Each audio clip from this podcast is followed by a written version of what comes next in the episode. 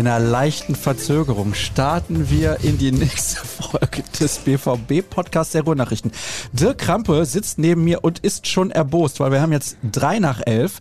Ich muss allerdings sagen, du wolltest um elf Uhr loslegen, ist auch der Plan gewesen. Liegt aber nicht an mir, dass wir zu spät anfangen. Wer ist schuld? Der Techniker, der leider da hinten nicht im Bild ist. Kevin. Ja, schade. Keine Ahnung, was da los war. Wir waren rechtzeitig startklar. Das geht natürlich weg vom Vorgeplänkel. Ist schade. Ja, aber wir haben ja heute auch genug Themen. Von Ach so, daher ja. finde ich, sollten wir dran Mhm. langziehen. Ach so, ja. Was hast du denn als Vorgeplänkel-Thema ausgedacht? Ich gar nichts. Das, machst ja, das ist ja deine Baustelle. Ach so, ja. Bist du zufrieden mit den Themen, die ich da mal auswähle? Bei dem Vorgeplänkel, Mhm. Mal so, mal so. Mal so, mal so. Über was sprichst du denn überhaupt nicht gerne, was ich hier teilweise thematisiere? Mm, Kapitän 2024. Was? Das ist doch kein Vorgeplänkel, das mache ich in der Sendung. Und gebe da bekannt, dass Nico Schlotterbeck der Kapitän sein wird. Ja. Das ist ja Die- kein Die, Vorgeplänkel. die Anzeichen verdichten sich tatsächlich. Ja, stark, Von ne? Woche zu Woche. Wirst du angepisst sein, wenn das so kommt mir Nein. gegenüber? Warum? Weil ich recht hatte. Dann werde ich doch meinen Hut ziehen und sagen, der Mann hatte Ahnung. Ja, vielleicht hatte er nur Glück, man Ja. weiß es nicht. Komm, dann mache ich ein anderes Vorgeplänkel, wenn dich das nervt. Ich kann jetzt hier in die Kamera was zeigen. Ups. Und da ist es auch schon wieder weg. Ein Schokoriegel, dessen Name nicht erwachsen enthält. Genau. So, das esse ich extrem gerne. Produkte dieser Marke, insbesondere den nicht erwachsenen Riegel. Magst du den auch Du gerne? weißt aber auch, dass da äh, Holzsplitter und so drin sind, ne? Nein, habe ich jetzt nicht gesagt. Das, Nee, nee, nee, das ist mit Milchcremefüllung. Ja, das ist. Ich esse die auch gerne. Ja? Ja. Auch die nicht erwachsenen Schokolade oder das Alles von der Marke nicht erwachsen. Ach so, ja, alles, ne? Eigentlich. Das ist ja das Fatale bei der Geschichte. Das schmeckt ja leider alles gut. Mhm. Ich esse halt diesen Riegel sehr, sehr gerne. Da kann man mir immer eine Freude mitmachen. Ja, guck mal, hat unsere Volontärin Verena ja doch schon äh, sofort richtig Den gedacht. Nerv getroffen. Ja, den, das wolltest das, du sagen. Das habe ich jetzt gerade überlegt, was ich denn da sagen Mhm. will. Ja. ja gut, die kennt mich ja nicht, die wusste nicht, dass ich das mag. Vielleicht weiß die, dass 98,9 Prozent aller Männer die nicht erwachsenen Riegel mögen. Ja, das ist wirklich toll. Also, diese Sendung wird präsentiert von nicht erwachsen und aber jetzt Damit zu uns beiden. Ja, genau, das passt sehr, sehr gut. Aber nach zweieinhalb Minuten ist Vorgeplänkel noch nicht vorbei. Wir haben heute zwar etliche Themen. Wir sprechen über Anthony Modest. Ist natürlich überragend, dass da jetzt endlich der Stürmer gekommen ist, um Sebastian Aller zu, über, äh, zu übersetzen. Übersetzen muss er den nicht. Zu ersetzen. Wobei auch übersetzen. Sebastian Aller spricht, glaube ich, nicht so Deutsch jetzt. Das äh, haben wir tatsächlich noch, doch, ja, der wollte damals, glaube ich, mehr so Englisch. Äh, ja, also Modest Deutsch ist auf jeden Fall deutlich besser. Ja, ja, der hat doch jetzt gestern auch ein Interview Ja. auf Deutsch gegeben.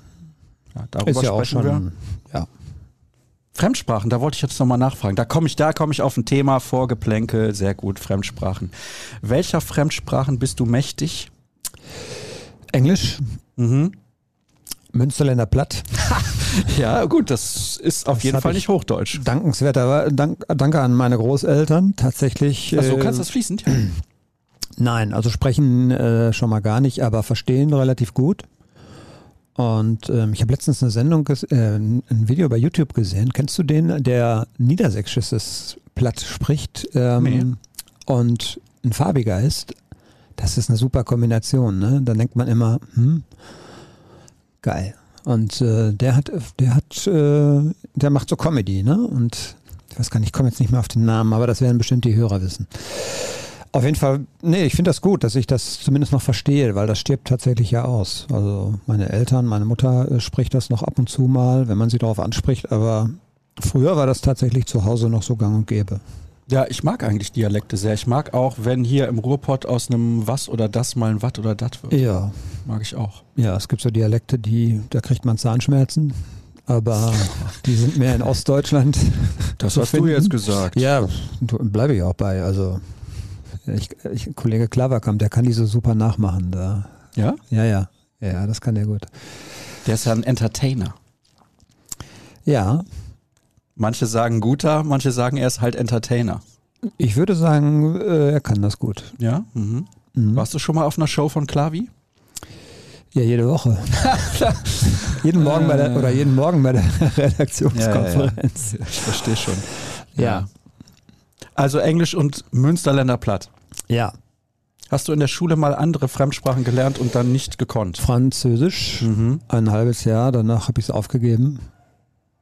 Ähm, ich hatte Latein. Kannst du noch was von Latein?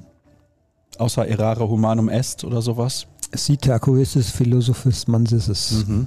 Ja. Weißt du, was das heißt? Wenn ich es lesen würde, bestimmt. Wenn du es jetzt so schnell sagst, auf Wenn gar du keinen geschwiegen Fall. hättest, wärst du ein Philosoph Ach geblieben. ja, ja, ja, die Nummer. Ja, das habe ich schon mal Mhm. gehört. Das kennt jeder, das hat man noch so ein bisschen behalten. Ansonsten, äh, nein, muss ich sagen. Ähm, man, man hat damals ja immer behauptet, ich war auf so einem altsprachlichen Gymnasium und man hat damals immer behauptet, dass äh, von den Wortstämmen und so weiter würde das einem auch in anderen Spra Fremdsprachen weiterhelfen. Das mag sein, aber nicht bei mir. Ja, okay. Kannst du zum Beispiel auf Französisch irgendeinen ganz Nein. leichten Satz noch sagen? Nein, nein, nein. Nichts, gar nichts? Nee, ich habe ja die, äh, habe ich das schon mal erzählt? Ich habe 2000, boah, ich weiß gar nicht, 13, 14 oder sowas war das. Da ähm, wollte meine Tochter unbedingt in, nach Frankreich in den Urlaub, weil sie hatte gerade äh, in der Schule Französisch und meine Frau spricht sehr gerne Französisch und dann haben wir gesagt, dann machen wir das jetzt. Ich habe gesagt, dann bin ich raus bei allem, was irgendwie Kommunikation mit Franzosen angeht, weil ich spreche halt kein Wort und die können kein Englisch. Ne? Die sind da ziemlich arrogant, hätte ich jetzt fast gesagt. Die sagen, wenn du was von uns willst, sprich Fran- Französisch mit uns. So, und dann ähm, hat meine Frau leider am ersten Tag des Urlaubs einen Bandscheibenvorfall bekommen und lag eigentlich den ganzen Urlaub nur im Bett. Und ich Hm. musste, äh, musste alles regeln. Es hat aber geklappt irgendwie. Oh, okay. Ja, irgendwie mit Händen und Füßen. Ne?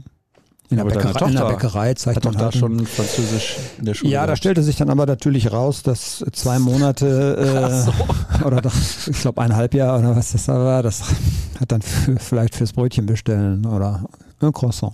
Ach so, ja, okay, gut. Dann war es dann aber auch schon vorbei. Ja, und jetzt ansonsten sind wir natürlich mit, BV, mit dem BVB oft in Spanien gewesen. Also da äh, kriegt man zumindest dann mal so ein Gefühl, aber das geht auch ganz schnell wieder weg. Hallo, also, Espanol, oder? nee, wie läuft ich, das dann? Ich parliere gar nicht. Doch, Spanisch ist. Spanisch wäre eine Sprache, die ich gut. gerne können würde tatsächlich, aber mir fehlt so der Antrieb, das jetzt nochmal zu, zu lernen oder so.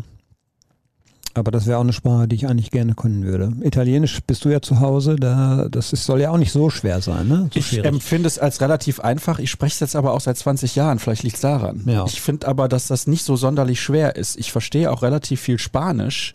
Nur die nuscheln so extrem. Sagen ja auch viele Leute, die Italiener sprechen unglaublich schnell. Das Empfinden habe ich gar nicht. Aber also Spanier sprechen die Spanier rasend schnell. nuscheln. Mm. Ja, die, also ich habe einen Freund, der seit 25 Jahren in Spanien lebt. Der kam nach einem halben Jahr äh, wieder und sprach fließend wie ein Spanier und auch in dem Tempo. Und da verstehst du nichts.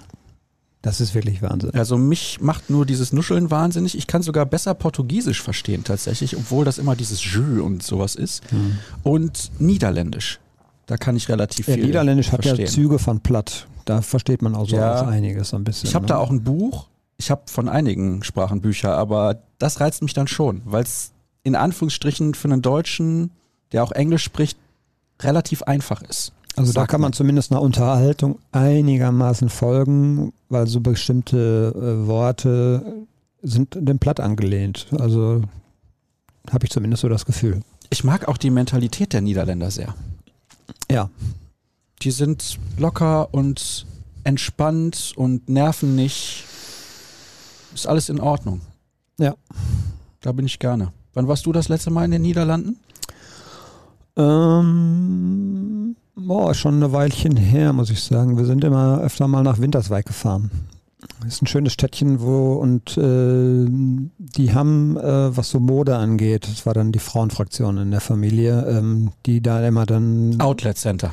Nee, nee, nee, eher so kleinere Geschäfte tatsächlich Ah. im Örtchen. Ah, okay. Mir sagt der Ort jetzt gar nichts. Winterswijk ist. Äh, Spielt kein Verein in der Eredivisie. Nee, nee, das nicht. Ja. Aber ist halt verkehrsgünstig zu erreichen. Wobei du kommst ja über Enschede und so weiter, bist ja auch relativ schnell dann. Warst du beim Spiel in Amsterdam nicht im Stadion? Da waren Jürgen und Kevin Pinnow, glaube ich. Ne? Ich war zuletzt tatsächlich, ach, das war das letzte Mal, dass ich in Holland war. Siehste, schön, äh, danke, Länderspiel. dass ich dich drauf hinweisen Länderspiel, muss. Ja. ja. Ja, du, das ist ein halbes Jahr her. ja, das ist seitdem habe seitdem hab ich 25 Spiele gesehen und weiß vom letzten schon nicht mehr, wie es ausgegangen ist. Ein halbes Jahr her. Super. Ich war letztes Jahr in Romont. Auch sehr schön. Ja, Romont ist ja bekannt dafür, dass Outlet-mäßig. Ja, aber das kleine Innenstädtchen ist sehr charmant und wird unterschätzt. Hat mich nie gereizt, muss ich sagen. Vor allen Dingen immer, immer an den Feiertagen dann dahin zu fahren, weil Ja, gut, dann, dann ist proppenvoll. Äh, ja, ja, eben. Das hat mich nie gereizt. Da musst du mal hinfahren, wenn kein Feiertag ist. Ja. War denn Feiertag am Samstag?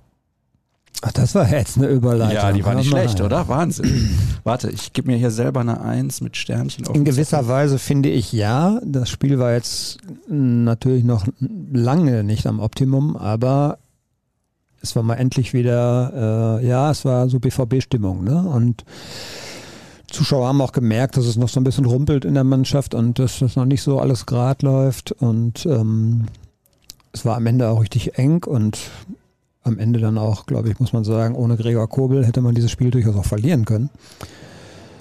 Aber die haben eben honoriert, die Mannschaft sich reingeschmissen und ähm, ja, die Stimmung war gut und ich fand, das war so für einen Saisonstart rundum gelungen.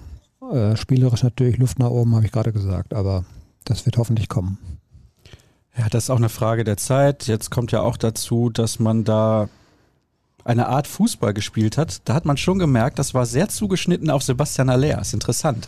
Da waren so viele Flanken aus dem Halbfeld, die dann aber keinen Abnehmer gefunden haben. Das wird sich dann ja jetzt hoffentlich oder kann sich zumindest ändern, wenn der Trainer ihm dann gleich vertrauen wird. Ähm, aber man hat ja natürlich jetzt mit der Verpflichtung von Modest genau dieses Problem behoben und ähm, ja, du hast recht. Das äh, größenmäßig war man da jetzt gerade nicht, außer bei Standardsituationen, wenn die Innenverteidiger mitgehen können. Also so Flanken aus dem Spiel heraus waren jetzt nicht so erfolgversprechend. Ich bin schon angefixt von der Stimmung gegen Leverkusen und muss sagen, ich muss gegen Hoffenheim dringend ins Stadion. Gegen Werder Bremen kann ich nicht. Bin ich auf einem Junggesellenabschied übrigens im Münsterland. Wo Ja. denn da? Münster. Nein, ein Teil des Junggesellenabschieds Okay. findet in Münster statt. Aber es ist ja Münsterland, Münster. ja, ja, ja, erzählt ja, das. Ja, Münster ist doch so am Rande des Ja, ja, Münsterlands. sehr gut.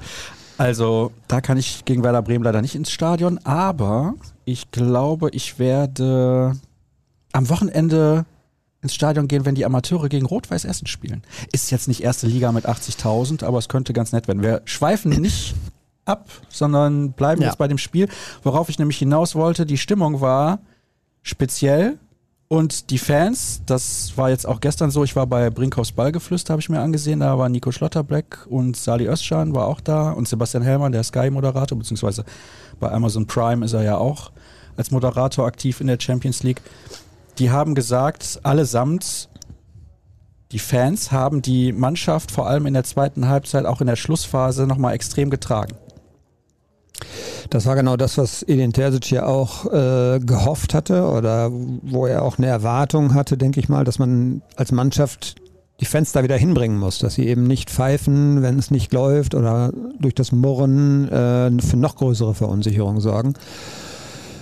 Und ich habe es ja gerade angedeutet, die Spielkontrolle ist Dortmund ziemlich entglitten in der zweiten Hälfte, finde ich. Ähm, man hat ja, das hat Ping-Pong, äh, Billard, wie immer man das nennen will. Der Ball war relativ schnell wieder weg. Es war ein sehr unruhiges Spiel und ähm, sie waren also weit davon entfernt, dieses Spiel zu kontrollieren und haben ja dann auch ähm, zwei, drei richtig gute Leverkusener Chancen zulassen müssen. Und da habe ich auch keine Pfiffe gehört, im Gegenteil. Und das äh, hat der Mannschaft sicherlich geholfen. Denn das war dann schon auch heikel, weil das ging eigentlich ja, ich weiß nicht, äh, 50. oder so war das, glaube ich, als dann Hazard das 2-0 hätte machen können. Mhm. Danach war vorne nicht mehr viel los. Müssen ne? sagen andere. Ja, müssen, genau. Danach war vorne nicht mehr viel los. Im Gegenteil, der Druck von Leverkusen wurde eigentlich immer größer und ähm, das war am Ende knapp. Verstehe. Ja, ich hätte fast gesagt, ein Unentschieden wäre für Leverkusen mindestens das gerechte Ergebnis Ja. gewesen. Ja, habe ich ja gerade angedeutet. Also äh, mit dem Unentschieden hätten beide Mannschaften gut leben können, denke ich. Ähm, äh, Wenn es ganz, ganz schlecht läuft, kann Dortmund dieses Spiel verlieren. Ne? Kobel rettet zwei, dreimal gegen Schick im 1 gegen 1 richtig gut. Dann gab es in der ersten Halbzeit noch diese Monstergrätsche von Dahut, als Schlotterbeck diesen Wahnsinns-Fehlpass spielt und Schick eigentlich alleine aufs Tor zugelaufen wäre. Das war auch eine haarscharfe Geschichte. Und der hat gezeigt, was er kann und ähm, hat auch gezeigt, wo bei Dortmund vielleicht noch Abstimmungsprobleme sind, wo man eben noch dran arbeiten muss. Ähm, von daher am Ende war es ein glücklicher Sieg. Das Wichtigste in dem Fall, drei Punkte geholt, mit einem Arbeitssieg in die Saison gestartet, vielleicht auch genau mal das Richtige für den BVB überhaupt nicht verwerflich. Ne? Von äh, würden manche ja träumen, die dann solche Spiele ähm, dann vielleicht noch herschenken oder auch Dortmund selber hat solche Spiele ja auch in der Vergangenheit schon mal hergeschenkt und ähm, wichtig war jetzt dieses zu Null. Wichtig war, dass man sich reingehängt hat, dass man sich gewehrt hat und ähm, ich glaube, das passt dann zum Saisonstart. Der Rest muss jetzt natürlich irgendwann auch kommen. Du wirst halt nicht immer so viel Glück haben, dass dein Torwart äh, 200, 300-prozentige eben vereitelt. Davon ist auszugehen. Damit man nicht so viel vereiteln muss oder auch mal einkassieren kann, wurde jetzt, wie gesagt, Anthony Modest verpflichtet, der in der vergangenen Saison 20 Treffer für den ersten FC Köln erzielt hat, der vor ein paar Jahren, glaube ich, mal 25 plus Treffer in der Bundesliga erzielt hat für den FC. Ich habe mir da die Statistiken nochmal angesehen. Er geht gerade so in Richtung 100 Bundesligatore, also man kann jetzt nicht behaupten, der wüsste nicht, wo das Tor steht. Dennoch war die Kritik teilweise verheerend, ja, warum holt man denn Modest und warum holt man nicht Cavani oder Suarez oder sogar Ronaldo und all so ein Kram? Ich finde diese Lösung, das habe ich gestern auch getwittert, äußerst sinnvoll in Anbetracht der Umstände. Ja, Kritik würde ich ja immer akzeptieren, wenn sie, sagen wir mal, realistisch dann auch ist. Also klar kann man jetzt sagen, Modest ist 34, ähm, es ist ja auch die Charakterfrage so ein bisschen gestellt worden. Er hat ja Köln damals äh, unter relativ dubiosen Umständen verlassen. Dann ist er nicht glücklich geworden in China mit dem ganzen Geld. Dann hat man ihn mit offenen Armen wieder aufgenommen und das ist, glaube ich, so aus der Kölner Ecke, glaube ich, so ein bisschen ähm, dann vor allen Dingen thematisiert worden, von wenigen wenig Dankbarkeit und so weiter. Und ähm, wenn man, wenn man realistisch Kritik übt und sagt, da hätte ein anderer Stürmer sicherlich besser gepasst, kann man sich damit auseinandersetzen. Aber dann muss man, glaube ich, ehrlich gesagt nicht über Suarez oder äh, Cavani oder ähm, Ron gar Ronaldo reden, weil die einfach nicht finanzierbar waren. Also wichtig war in dem Moment ja, dass er A ins Profil passt, B, dass die finanziellen Rahmenbedingungen diesen Transfer möglich machen. C, dass er bereit ist, auch für ein Jahr zu unterschreiben, damit er nicht einen Platz blockiert, wenn Haller wiederkommen sollte. Äh, das waren also drei Säulen mindestens mal und ähm, die haben bei ihm jetzt gepasst. Er wollte, glaube ich, eigentlich, so wie wir gehört haben, einen Zweijahresvertrag haben, hat dann aber, weil man wahrscheinlich in, bei dem einen Jahr noch ein bisschen dann draufgelegt hat, äh, hat sich dann aber auch eben dazu bereit erklärt und von daher ist das ein super Transfer. Da kann Dortmund eigentlich nicht viel falsch machen, würde ich jetzt mal sagen, denn ähm, der Spieler hat eine gewisse Erfahrung, der weiß, wo das Tor steht und der ist dann im Zweifel nach einem Jahr auch mal wieder weg. Was ja nicht unbedingt ein Problem wäre, dann hat man ihn wieder von der Gehaltsliste runter. Ja, man kann ja auch, äh, das heißt ja nicht, dass er unbedingt gehen muss, ja, wenn sich das mit Haller wirklich verzögern sollte oder was immer auch dann passieren kann, das geht ja manchmal sehr schnell im, im Fußballgeschäft, ähm, wäre er sicherlich der Letzte, der sich nicht nochmal dazu überreden ließ, noch ein Jahr zu bleiben. Ne? Aber man hat jetzt auf jeden Fall erstmal äh, dieses Loch abgedeckt und ähm, man kann auch seinem Nachwuchsstürmer, das ist ja auch noch so ein sensibles Thema, Yusufa Mokoko, sagen, komm mal hier, du, für dich haben sich die Voraussetzungen jetzt nicht geändert. Das ist das Gleiche, als wenn jetzt Haller fit wäre. Ja, deine, deine Rolle ist die gleiche. Der hätte ja auch nicht erwarten können, mal ehrlich, 50 äh, Spiele zu machen. Ja, Mokoko. Also von daher glaube ich, äh, unter den Umständen keine billige Lösung, aber wenn du unter no in, in, der Not bist ist, äh, und irgendwie schnell reagieren musst, ist es selten günstig. Das ist so. Zumal nach einer gewissen Zeit ja das Gehalt von Sebastian Aller von der Berufsgenossenschaft übernommen wird. Also da spart ja. man dann auch eine Menge ein. Ja, ich meine jetzt aber das Gesamtpaket aus Ablöse und äh, Gehalt für, für Modest ist schon sportlich. Das sind dann ja nochmal so um die 11, 12 Millionen Euro, je nachdem. Da gibt es, glaube ich, noch so ein paar Bonuszahlungen, aber 5 Millionen plus X äh, in etwas kleinerem Rahmen, also vielleicht 6 Ablöse plus das Gehalt, was bei 5 ungefähr liegen soll. 5 brutto? Ja, ja, ja, gut, immer brutto. Ja, ne? ja, ja also nur zur Erklärung. Ja, ja. Aber das ist, das ist schon auch äh, Geld, was eben Dortmund sicherlich gerne anderswo eingesetzt hätte. Hier war es jetzt aber halt sinnvoll und das ist ja. der Punkt, weil er ist ein ähnlicher Spielertyp, er kennt die Liga, er weiß genau, welche Rolle er jetzt hier auch hat und ich glaube, dass er schon Lust hat. Da gab es auch einen Kommentar des Kollegen Frank Lucien vom Kicker, den ich sehr schätze, den ich aber ein bisschen zu einseitig fand, weil ich glaube, dass Anthony Modest ja hier auch eine Riesengelegenheit hat, mit 34 nochmal international zu spielen. Klar, hätte mit dem FC jetzt Conference League spielen können, aber auch erstmal durch die Quali gemusst. Da kann ja sein, dass man da ausscheidet und dann spielt man nicht international, hat man zwei Spiele gemacht und dann ist man raus. Das ist mal ein Punkt. Das zweite ist, er ist wie gesagt 34 Jahre alt, er ist jetzt nicht irgendwie 25, 26 und er hat noch nie in der Champions League gespielt. Also wenn er jetzt schon mal zwei, drei Saisons in der Champions League gehabt hätte, hätte ich gesagt, dann beende doch irgendwann deine Karriere beim FC. Die brauchten allerdings auch Geld. Also das ist die andere Seite der Medaille, die jetzt von vielen ein bisschen verklärt wird. Ja, der ist so teuer und so weiter. Ja. Der FC brauchte auch das Geld. Ja. Also es passte, glaube ich, für beide Seiten. Auch für die Kölner. Weil sie haben einen, noch für einen Spieler, der eigentlich, ja, ich tue mich ja immer schwer zu sagen, abgeschrieben ist, äh, steuerrechtlich, aber ähm, da hätte man ja in einem Jahr oder wann auch immer, der hat glaube ich auch sogar einen Anschlussvertrag eigentlich angeboten bekommen als Jugendtrainer. Ähm, da bekommst du nichts mehr für. So, der ist dann weg. Das ist äh, das ist dann einfach Geld, was weg ist. So, und jetzt bekommst du auch 5 Millionen Ablöse und hast noch einen Großverdiener von der Gehaltsliste. Also ich glaube, den Kölnern äh, schmerzt das zwar ein bisschen, aber trotzdem ist es für sie auch aus wirtschaftlicher Sicht sinnvoll. Und ähm, ja, den Kommentar habe ich auch gelesen. Ähm, es ist immer so eine, so eine schwierige oder ein schmaler Grad mit dieser Moralkeule. Ähm, es sind alles Profis. Alles. Alle. Die sind alle Profis und für die geht es darum, innerhalb von 10, 15 Jahren, 15 Jahren, wenn sie sehr gesund bleiben, so viel wie möglich Geld zu verdienen. Und da kann man jetzt natürlich darüber streiten, ob der nicht ohnehin schon genug hat. Der war in China, natürlich wird er genug Geld haben. Aber ich glaube tatsächlich, das, was auch du angedeutet hast, nämlich eben diese Chance, Champions League zu spielen, die hat auch einen Reiz gehabt. Und die wird, also es wird ihm jetzt versüßt, auch mit einem höheren Gehalt nochmal. Ja, man kann darüber jetzt diskutieren. Ich äh, würde ihm das jetzt nicht zum Vorwurf machen. Wie viele Tore erwartest du von Anthony Modest in der Bundesliga, wenn wir davon ausgehen würden, wird natürlich nicht passieren, ist unwahrscheinlich, dass er alle Spiele absolviert, sprich jetzt noch 33. Ab welcher Anzahl Tore sagst du, das war ein guter Deal für Borussia Dortmund? Boah, ganz schwer zu sagen. Äh, ich würde mal sagen, unter 10 wäre dann schon eher durchwachsen bis enttäuschend. Ähm, alles über 20 wäre gigantisch.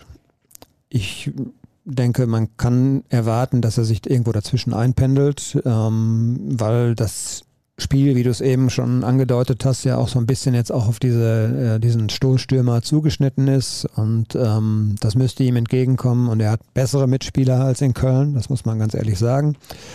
Das müsste eigentlich dafür sorgen, dass er auch mehr Chancen bekommt und ähm, von daher so eine Marke zwischen 10 und 20 wäre, glaube ich, in Ordnung.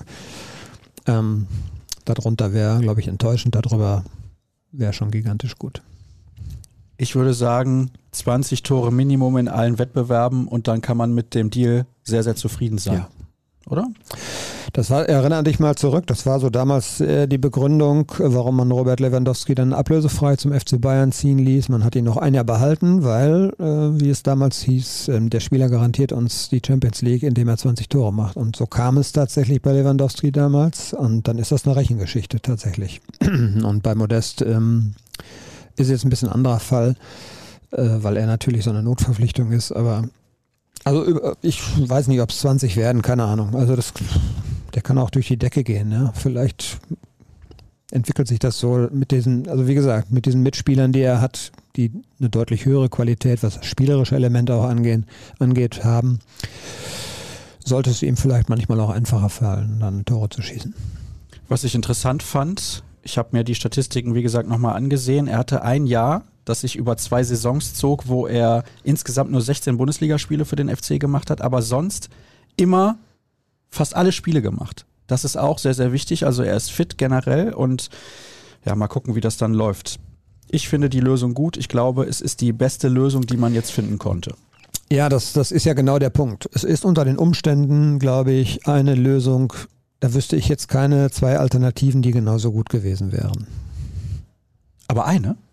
Ja, vielleicht Cavani. Ich weiß nicht, was der mhm. äh, gefordert hätte. Ich glaube auch tatsächlich, dass Cavani ein Thema war.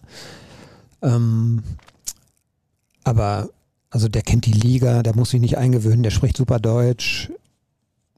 Der hat es hier bewiesen in der Bundesliga. Für mich eigentlich, also das Gesamtpaket ist eigentlich das, was am nächsten der Anforderung kommt, die da war. Ja, von daher passt das. Was in Zukunft nicht mehr passen wird, obwohl es jahrelang gepasst hat, ist Reinhard Raubal als Präsident von Borussia Dortmund. Die Nachricht kam auch gestern. Es war unfassbar viel los in den letzten Tagen, das muss man wirklich so sagen. Deswegen werden wir das Thema Anthony Modest in den Hörerfragen nicht mehr thematisieren. Da haben wir jetzt einige Minuten drüber gesprochen. Das bitte ich zu entschuldigen. Ich habe aber versucht, einige Fragen der Hörer quasi mit in diesen Teil der Sendung einzubinden. Reinhard Raubal ist Borussia Dortmund, genauso wie es Michael Zorg war, über viele Jahre. Er hat dem Verein viel Gutes getan und ich habe das gestern auch getwittert, nicht nur der Fußballabteilung. Er ist auch sehr, sehr wichtig für die anderen Abteilungen. Ich sehe ihn quasi bei jedem Heimspiel der BVB Handballerinnen und die Mannschaft hält große Stücke auf ihn, weil er einfach auch jemand ist, der sich für alle Sparten bei Borussia Dortmund einsetzt. Der wird im November abtreten. Das ist eine große Meldung und wir werden da dann wahrscheinlich dann auch im November eine Sondersendung zu machen. Wir wollen es aber hier definitiv mal kurz anreißen, weil es natürlich ein aktuelles Thema ist. Der hat viel, sehr, sehr viel für den Verein getan. Der hat sich nie in den Mittelpunkt gestellt. Der hat nie die großen Interviews gegeben. Er ist aber jetzt auch 75 Jahre alt und auf der letzten Mitgliederversammlung muss ich schon sagen, da hat man den Eindruck gehabt, er wird nicht mehr lange Präsident sein. Jetzt hat er sich dann dazu entschieden, hat aber auch gesagt, er wird danach auf jeden Fall alles tun und dem Verein weiter zur Verfügung stehen und dem Verein helfen wollen. Sag bitte ein bisschen was zu Reinhard Raubal. Ja, ich habe ihn äh, so richtig miterlebt damals. Da war ich gerade neu hier und ähm, da ist genau das zum Tragen gekommen, was du gerade eben gesagt hast, nämlich er war ein Präsident des gesamten Vereins. Ähm, nicht der Profifußballmannschaft oder der Profiabteilung, sondern ähm, ihm haben auch die Tischtennisspieler äh, am Herzen gelegen. Handball war ein Riesenthema und ähm, das war so eine der ersten großen Geschichten damals, die ich so miterlebt habe, dass nämlich die Handballabteilung vor dem Ausstand. Äh, das war jetzt ungefähr zehn Jahre jetzt her und ähm, ohne Reinhard Raubel würde es diese Mannschaft nicht mehr geben. Punkt. Er hat aber natürlich diesen, diesen Verein Borussia Dortmund, ja ganz klar, er hat ihn gerettet. Das muss man deutlich so sagen. Ich glaube, ähm, die Person Raubal zusammen mit dem ja, finanziellen Sachverstand von Aki Watzke und auch einer Überzeugungskraft, die, glaube ich, in der Situation gar nicht selbstverständlich war, ähm, man muss, man muss sich das ja vorstellen. Der, die haben vor Gläubigern gestanden, da waren ja viele auch keine Fußballfans. Die wollten einfach wissen, was mit ihrem Geld ist. Und denen das so ein Konzept zu präsentieren, dass die dem gefolgt sind, ähm, das ist, glaube ich, ein Verdienst, das kann man gar nicht beschreiben. Und ähm, wie du es gerade eben gesagt hast, Michael Zorc ist weg, äh, Reinhard Raubal war absehbar, dass er, ich glaube, es ist auch der richtige Schritt, absolut. Denn ähm, ich kann mir nicht vorstellen, dass Reinhard Rauber es gerne gehabt hätte, wenn vielleicht mal irgendwann die Leute gesagt hätten, ja, jetzt wird's aber auch langsam Zeit. Ne? Nee, der geht wirklich im richtigen Moment. Im Verein geht's gut, ist kerngesund und ähm, es ist schon ein Riesenumbruch für Borussia Dortmund. Und das ist ja auch einer der Gründe, warum Aki Watzke nicht auch gegangen ist. Da war, wurde ja auch darüber spekuliert, ob er nicht vielleicht dann auf den Präsidentenposten vielleicht irgendwann mal gehen möchte und so. Aber ähm, ich glaube, das äh, ist auch ein guter Schachzug von, von, von Watzke, dass er noch erstmal an Bord bleibt. Und die, die danach kommen, sind natürlich aber auch alle schon lange im Thema und auch sein designierter Nachfolger, wenn dann die Mitglieder so entscheiden sollten, das muss man ja mal abwarten. Ne? Reinhold Nulo ist schon zweiter Vorsitzender und ist auch schon seit Ewigkeiten im Verein. Also da ist eine Kontinuität gewährleistet. Nichtsdestotrotz fehlen diese Figuren, weil man hat jetzt über bei Michael Zorg und bei Raubal über 30, 40 Jahre lang sich einfach auch daran gewöhnt, dass diese Leute diesen Verein geprägt haben. Und ähm, das ist schon Ende einer Ära. Ja, vor allem beide innerhalb eines Jahres. Ja, das, äh, das hat sich dann vielleicht auch so ergeben. Ich weiß nicht, wann Michael Zorg äh, entschieden hat. Das ist, glaube ich, jetzt so anderthalb Jahre vielleicht her oder so. Ähm, das, der ist ja eigentlich noch, na, der ist ja noch nicht im rentenfähigen Alter. Nee, so würde ich es mal sagen. Ähm, aber, hat die Rente aber schon sicher. Der, hat die, der wird die, glaube ich, auch nicht brauchen. Ähm, und bei Raubal war es, wie gesagt, der ist 75. Ich glaube, ähm, der hat genug Weisheit sozusagen auch, um äh, zu sagen, okay, ich gehe dann, wenn es noch schön ist und ähm, übergebe das in, in gute Hände und steuere das dann noch so ein bisschen vielleicht aus dem Hintergrund mit. Aber ich äh, klebe nicht an meinem Stuhl.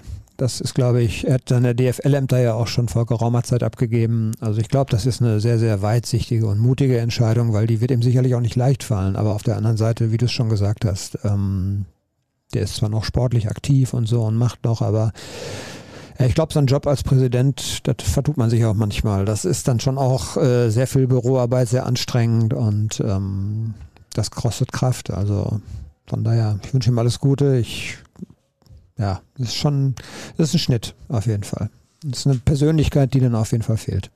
Ich hoffe, dass die Mitgliederversammlung die Ende November stattfindet, am letzten November-Wochenende ist, damit ich auch dabei sein kann, weil das möchte ich mir nicht entgehen lassen, weil da wird es natürlich Standing Ovations geben für Reinhard Raubal, das ist ja ganz klar und ich kann es auch nur nochmal betonen, er setzt sich wirklich für den ganzen Verein ein. Und dieser verhältnismäßig stille Abgang jetzt, also einfach nur eine Pressemitteilung zunächst mal, das passt auch total zu ihm.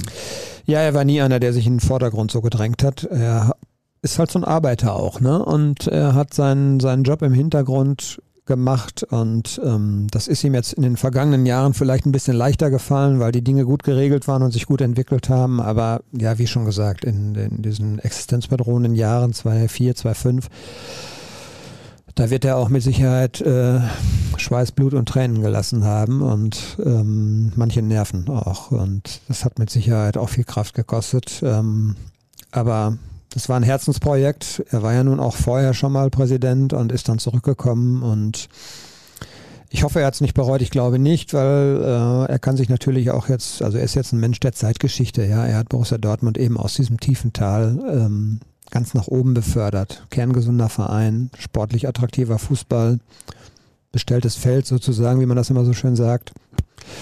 Das ist schon eine Lebensleistung auch. Und er ist jetzt bereits zum dritten Mal Präsident von Borussia Dortmund. Also er hat das Amt mehrfach inne gehabt. Ja, ja, genau. Mehrfach. Äh, Im Prinzip ja, also mit Unterbrechungen seit, äh, weiß ich nicht, in 40 Jahren in der Verantwortung. 23 Jahre, glaube ich, dann insgesamt als Präsident. Das ist natürlich auch schon eine Marke. Da musst du erstmal jemanden finden, der das nochmal erreicht. Ja, weil wenn du auch im Liga-Vergleich mal guckst, wer das bei anderen Vereinen gemacht hat, ist schwierig. Also fällt mir jetzt gerade keiner ein, pauschal.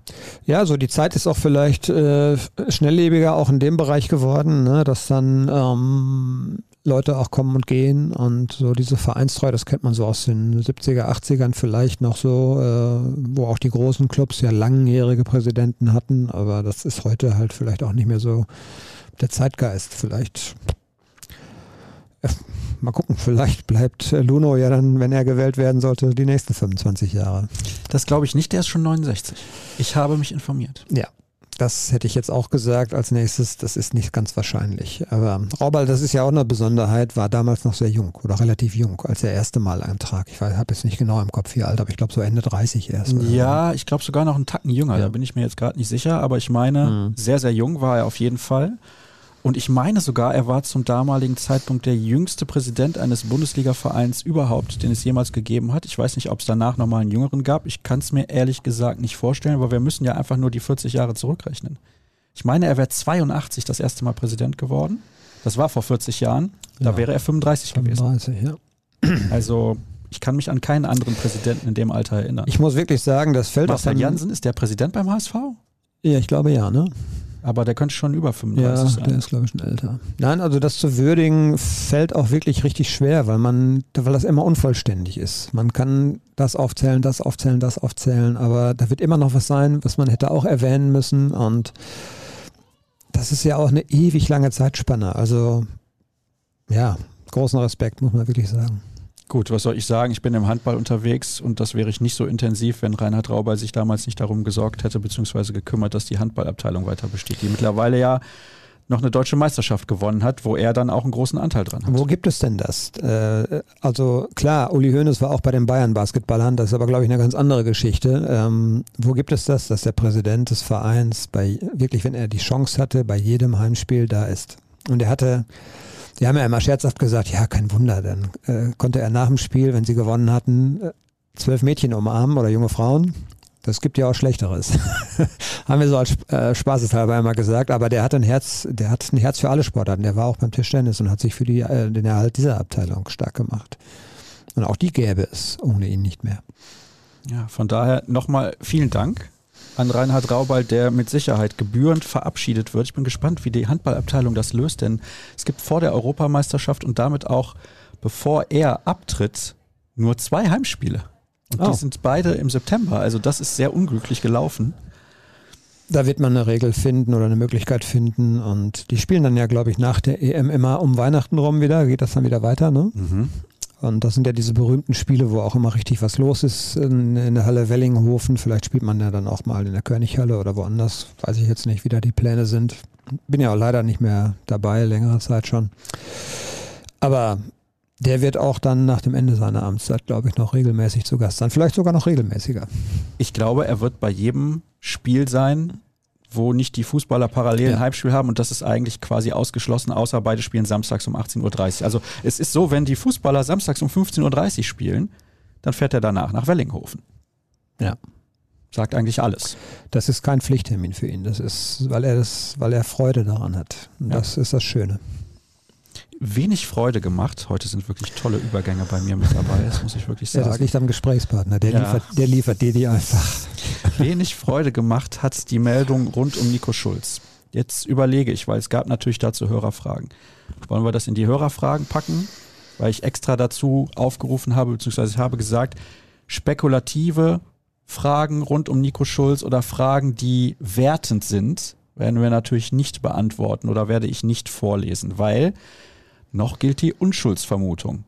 Wir wissen nicht, ob er wirklich Täter ist oder nicht. Und deswegen, wir sind auch keine Juristen. Was ich generell sagen kann, Gewalt hat nirgendwo etwas zu suchen, ist überall fehl am Platz und brauchen wir auch gar nicht groß diskutieren, weil ich bin mir sicher, dass du das exakt genauso siehst. Aber was machen wir denn jetzt mit dem Thema? Es ist ein sehr heikles. Es gab dazu bei uns einen langen Artikel des Kollegen Marvin Hoffmann, der auch sehr gut gelesen wurde, also von vielen Leuten. Das heißt, das Thema interessiert die Leute ja schon. Was machen wir denn jetzt damit? Ja, also wir berichten das, was, äh, was dann den Tatsachen hoffentlich entspricht ähm, und halten uns aus Spekulationen raus. Und ansonsten ist das, wie du es schon gesagt hast, eine sehr heikle Geschichte. Ähm, Borussia Dortmund hat mit dem Spieler ja mehrfach, glaube ich, jetzt auch schon gesprochen, nachdem das dann rauskam, dass es da Vorermittlungen gibt. Und ähm, für alle die, die dann fragen, warum schmeißen die den nicht endlich raus, ähm, da gibt es halt in Deutschland Arbeitsrecht. Äh, es gibt die Unschuldsvermutung, wie du schon gesagt hast. Äh, und ähm, ich glaube, dass der Sachverhalt sich dann in dem Moment ändert, wenn eine Anklage erhoben wird. Dann gibt es, glaube ich, auch arbeitsrechtlich Möglichkeit, rechtlich Möglichkeiten. Aber wir sollten da generell nicht spekulieren. Es ist äh, kein schönes Thema. Das war es auch nicht bei Jerome Boateng und ich weiß nicht bei wem noch. Ähm, also das ist auch, das, ja, Fußballer sind dann auch ein Spiegelbild der Gesellschaft. Da passieren eben auch solche Dinge. Ja, das ist, ähm, wenn das dann so sein sollte. Das ist leider nun mal so. Ähm, er steht sportlich ohnehin auf dem Abstellgleis. Jetzt kommt diese Geschichte noch dazu. Also ja, keine, keine schöne Sache. Ich weiß gar nicht, was ich dazu sagen soll. Also, ich möchte jetzt hier nicht vorverurteilen, auf keinen Fall, aber es ist alles nicht schön. Und das ist auch, ja, die Frage ist ja, lenkt es irgendwie ab? Das wäre so eine Geschichte, die dann irgendwie ähm, als zusätzlicher negativer Punkt noch dazu käme. Lenkt es die Mannschaft irgendwie ab? Äh, bringt es Unruhe in den Verein? Ich hoffe nicht.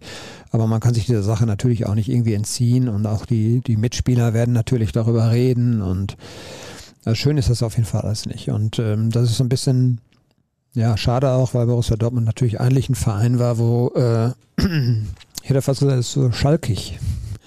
Oh. Bei Schalke war ja immer so viel Theater, ne? Aber irgendwie weiß ich auch nicht. Ist gerade so ein bisschen der Wurm drin, glaube ich, in der ganzen Geschichte. Das zu viele Schlagzeilen, die eigentlich wenig mit Fußball zu tun haben. Hier schreibt einer der Hörer, hoffe, das Thema Nico Schulz wird trotzdem besprochen, ist schließlich auch für den BVB durchaus ein Image-Thema. Ja, das meine ich ja damit. Ich meine, äh, keiner, äh, also man kann jetzt nicht Borussia Dortmund dafür verantwortlich machen, was die Spieler in ihrer Freizeit machen. Und äh, wenn man sie verpflichtet, guckt man ihnen in der Regel nur vor den Kopf. Äh, man kennt sie manchmal noch nicht so gut. Ich weiß nicht, wie gut man Schulz kannte, aber ähm, das Image-Thema, ja. Äh, ich glaube, das wäre dann ein Problem, wenn Borussia Dortmund Möglichkeiten hätte zu reagieren und dann nicht reagieren würde. Dann könnte man darüber reden, äh, aber das, an diesem Punkt sind wir ja noch nicht. Also Borussia Dortmund hat keine Handhaber im Moment, denn ähm, es gibt noch keine Anklage, es gibt nur Vorermittlungen und es gibt ähm, arbeitsrechtlich keine Chance, den jetzt vor die Tür zu setzen. Ich kann mir vorstellen, sie würden es gerne tun. Hm. Ja, und dann ist natürlich auch die Frage, spart man dann in dem Moment das Gehalt? Das weiß ich nicht, bin kein Jurist, du bist auch kein Jurist, aber ich möchte eine weitere Frage zu dem Thema kurz vorlesen. Zuletzt trendete aus gegebenen Gründen das Thema Unschuldsvermutung. Der Karlauer musste sein, schreibt der Hörer noch dazu. Trotzdem wird es doch jetzt unmöglich, den Spieler zu verkaufen. Das sage ich natürlich vor dem Hintergrund, dass ich zuerst der mutmaßlichen Geschädigten alles Gute wünsche, sollten die Vorwürfe zutreffen. Anderes positives Thema ist dann Gregor Kogel, wo er sich zu äußert. Aber Nachtrag noch zu Schulz und seinen privaten Problemen. Die lassen jetzt viel Raum für Spekulation, was seine Leistungen sowie seine vermeintliche Wechselunwilligkeit anbelangt. Wie siehst du das? Ist ja auch Spekulation, ja, und das auf das Feld sollten wir uns möglichst nicht begeben. Also natürlich dieses Thema ihn verkaufen. Ähm, es sah jetzt bis heute ja nicht danach oder bis, bis letzte Woche, als das Thema aufkam, sah es nicht danach aus, als ob er einen Verein finden würde. Und ähm, von daher war es ohnehin schwierig, ihn zu verkaufen. Also ich glaube, dass man auch, ja, was heißt die Hoffnung aufgegeben hat, aber dass man intern natürlich auch damit rechnet eigentlich schon, dass der tatsächlich dann bis 2024 noch unter Vertrag steht. Ähm, ob diese Geschichte jetzt daran was ändert, indem man dann irgendwann mal vielleicht eine fristlöse Kündigung aussprechen kann, da sind wir dann im, im Arbeitsrecht, im Steuerrecht, ich weiß nicht in welchem Recht, ähm, wo wir uns nicht gut auskennen. Ähm, von daher, ja, das die Frage natürlich, was seine fußballerische Zukunft angeht, die stellt sich natürlich. Ja, ähm, wird er einen Verein finden, der bereit ist, ihn nochmal unter Vertrag zu nehmen? Dazu muss erstmal geklärt sein, glaube ich, was jetzt an den Vorwürfen dran ist. Und ähm, ja, dann, äh, dann kann man vielleicht weitersehen. Aber das ist schwierig. Ich möchte ja nochmal betonen, in diesem Moment ist Nico Schulz unschuldig. Wissen wir nicht, ob er was getan hat. Wir wissen auch nicht, was er getan hat. Deswegen wollen wir uns nicht in den Bereich der Spekulation begeben. Es gab aber, wie gesagt, bei uns einen Artikel und dazu hat ein Hörer auch was geschrieben. Mich würden die Hintergründe über das Interview mit der Ex-Freundin von Nico Schulz interessieren. Gab es Überlegungen, es nicht zu bringen, weil es zu sehr boulevardesk ist und ein laufendes Verfahren? Wie ist die Reaktion von Seiten Schulz? Wollen er oder sein Anwalt irgendwie reagieren? Und da geht es dann noch um die Beweggründe, warum man so etwas bringt und so weiter und so fort. Und wie ist dieser emotionale Zwiespalt für einen Reporter? Weil du bist ja gerade auch stark dabei, immer zu überlegen, was du genau sagst. Ja, man, äh, ich finde, man darf sich ja nicht äh, dazu hinreißen lassen, dann so in, in äh, Ticken-Manier sozusagen, Ticken-Diskussionen zu führen. Das äh, kann ich natürlich privat machen, äh, öffentlich sollte ich das nicht tun, will ich aber auch tatsächlich nicht, weil das ist, äh, ich werde natürlich dann auch privat mal schon mal von Freunden oder so gefragt, was ist denn mit dem und so und da kann ich auch nichts anderes sagen. Ja, also wir waren nicht dabei, äh, wir haben uns, äh, der Kollege hat sich mit der Ex-Freundin getroffen. Das war schon vor einem Jahr. Das sollte man, äh, oder vor knappen Jahr, glaube ich. Das sollte man auch ähm, dabei berücksichtigen. Und ähm, das Thema war damals sehr heikel. Wir haben darüber damals nicht berichtet, weil man immer natürlich auch beide Seiten sehen müsste. Und es gab von der, von der Schulz-Seite, gab es da keine Reaktion. Wie ist jetzt aktuell äh, die Abwägung, ob wir das, ob wir das bringen? Die gab es natürlich und man, ähm, man will sich natürlich auch da juristisch absichern, das ist ja logisch. Und das war eine, eine interne Diskussion, die wir natürlich hier geführt haben, klar. Wir haben uns dann entschieden, aber die, äh, die Sachlage sozusagen zu veröffentlichen. Und die war nicht spekulativ. Also der Artikel hat nur geschildert, was die Ex-Freundin von Nico Genau, Schulz das war dann eben, hatte. das war der, das war dann eben auch, glaube ich, äh, das Ziel eben, dass wir da nicht zusätzlich Öl ins Feuer gießen, sondern dass wir einfach schildern, was gewesen ist und ähm, die weitere Bewertung liegt dann auch nicht bei uns. Da lese ich nochmal die Frage vor, weil ich sie nur angerissen habe. Wie geht man als Reporter mit diesem emotionalen Zwiespalt um? Ohne Wertung oder Kritik schreibt er extra noch dazu. Einerseits vielleicht an der bisher wichtigsten investigativen Story seiner Karriere mitgewirkt zu haben, damit aber andererseits eventuell das Ende einer sportlichen Karriere bewirkt zu haben. Du bist natürlich jetzt nicht der Kollege Marvin Hoffmann, der den Artikel geschrieben hat, aber im Endeffekt war das ja eine Entscheidung der gesamten Redaktion. Es ist vielleicht deshalb ein bisschen, äh, ja, was heißt einfacher, weil er ja keine Rolle sportlich mehr spielt. Ähm, inwieweit, inwieweit äh, das seine zukünftige Karriere beeinflusst. Klar, diese Spekulation kann man anstellen. Wir hatten den Fall mit Zelda ja auch. Also ich, äh, da war die Verbindung zu mit Zelda war deutlich näher damals. Äh, da habe ich zwar nicht selber schreiben müssen, aber ich kann mich erinnern, dass ich äh, zwei Wochen bevor das rauskam mit Zelda noch äh, gesprochen habe und ähm, in ihm einen zukünftigen Manager, Sportdirektor beim DFB, irgendwas, Bundestrainer, also dem standen alle Türen offen und das war, weil, weil die persö- persönliche Beziehung ein bisschen intensiver war, war das ein Riesenschock damals, das weiß ich noch. Und da tut man sich natürlich irgendwie schwer und äh, das erstmal zu glauben ja, und dann ähm, ähm, darüber zu berichten. Ich musste es damals Gott sei Dank nicht. Ich war auch hier jetzt nicht drin, äh, von daher ich habe zu Nico Schulz jetzt keine persönliche Beziehung, weil er sehr selten zu uns gesprochen hat. Ähm, aber das ist natürlich insgesamt unschön. Also wir sind der Sportberichterstatter. Wir, ähm, das ist jetzt zwar schön, wenn man sagen kann, wir haben da was aufgedeckt oder das ist eine investigative Geschichte, die hat man nur einmal in seinem Berufsleben. Ähm, ich muss persönlich sagen, ich könnte darauf verzichten, weil ich will über Sport berichten. Ja, deswegen haken wir das Thema vielleicht jetzt ab. Ja, ich äh, will gerne darüber reden. Auf der anderen Seite, was sollen wir noch sagen? Ich finde, man muss jetzt erstmal abwarten, was bei diesen Ermittlungen herauskommt. Wenn es zur Anklage kommen sollte, dann würde ich mal vermuten, hat die Staatsanwaltschaft stichhaltige Beweise gefunden. Da sind wir aber noch nicht. Was denkst du, wie lange wird das jetzt dauern? Weil es ja jetzt auch ein mediales Thema ist, wird es vielleicht ein bisschen schneller gehen, keine Ahnung. Mm, Soweit ich weiß, das habe ich auch irgendwo nachgelesen, ähm, müssen nach Vorermittlungen muss innerhalb von sechs Monaten Anklage erhoben werden. Hm, sechs Monate ist aber noch lang. Ja, das ist zum Beispiel eine Geschichte, die dann viel greifbarer sozusagen ist. Was macht man denn mit dem Spieler? Der ist jetzt freigestellt worden, um private Dinge in Berlin zu regeln. Zufälligerweise in Berlin. Heißt für mich, wahrscheinlich gab es ein Treffen mit der Gegenseite und ähm, man wird versuchen, das vielleicht auch auszuräumen. Äh, danach, so heißt es, wenn er wieder zurückkehrt, soll er ganz normal wieder in den Trainingsbetrieb integriert werden. Das muss Borussia Dortmund auch tun, weil er ist Angestellter und er hat ein, sozusagen auch ein Recht auf Training, weil er muss sich, er muss ja in Form bleiben, falls dann mal doch irgendwas kommt. Aber das wird natürlich nie einfach.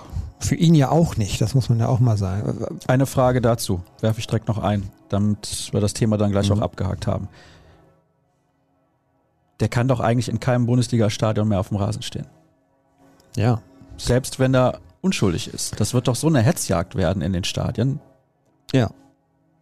Ja, für mich, äh, also die Alternative wäre Ausland. Irgendwie, irgendwo im Ausland, vielleicht richtig weit weg Ausland, sprich Amerika oder Asien oder sowas. Das weiß ich nicht. Ich weiß nicht, wie der äh, seine Motivationslage ist.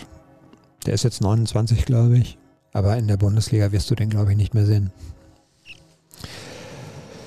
Wenn es so sein sollte, dass er da was gemacht hat, äh, hält sich mein Mitleid in Grenzen, sage ich dir ganz ehrlich. Ähm, Dann habe ich keins, wenn er was gemacht hat. Nee, eben. Also, ähm, ne, das, Aber wir wissen es ja nicht. das wissen wir noch nicht und von daher Haken drunter.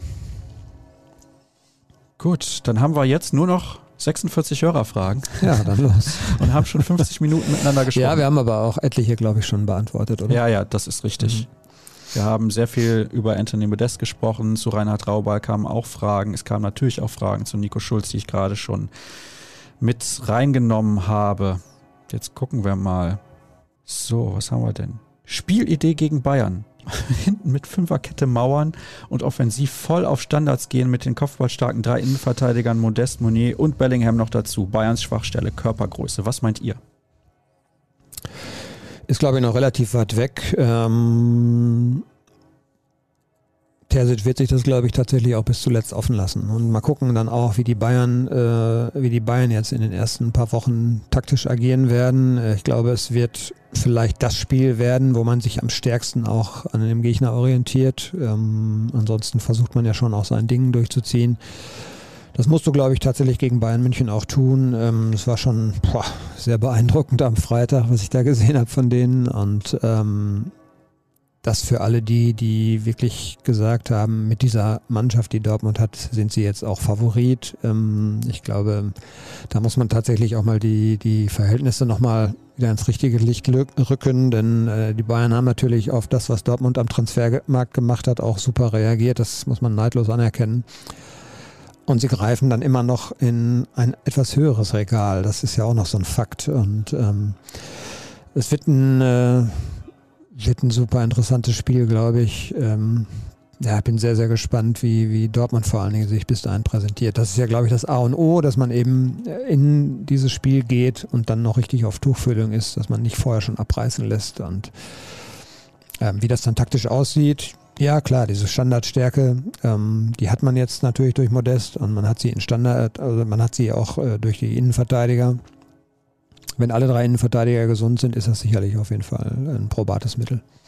Dirk, gegen Bayern müssen wir dabei sein. Ja, denke ich doch, ne? Also ich bin da. Ja, ich habe jetzt hier einen Kugelschreiber des BVB, kann ich mal kurz in die Kamera halten. Und da steht drauf Event und Catering.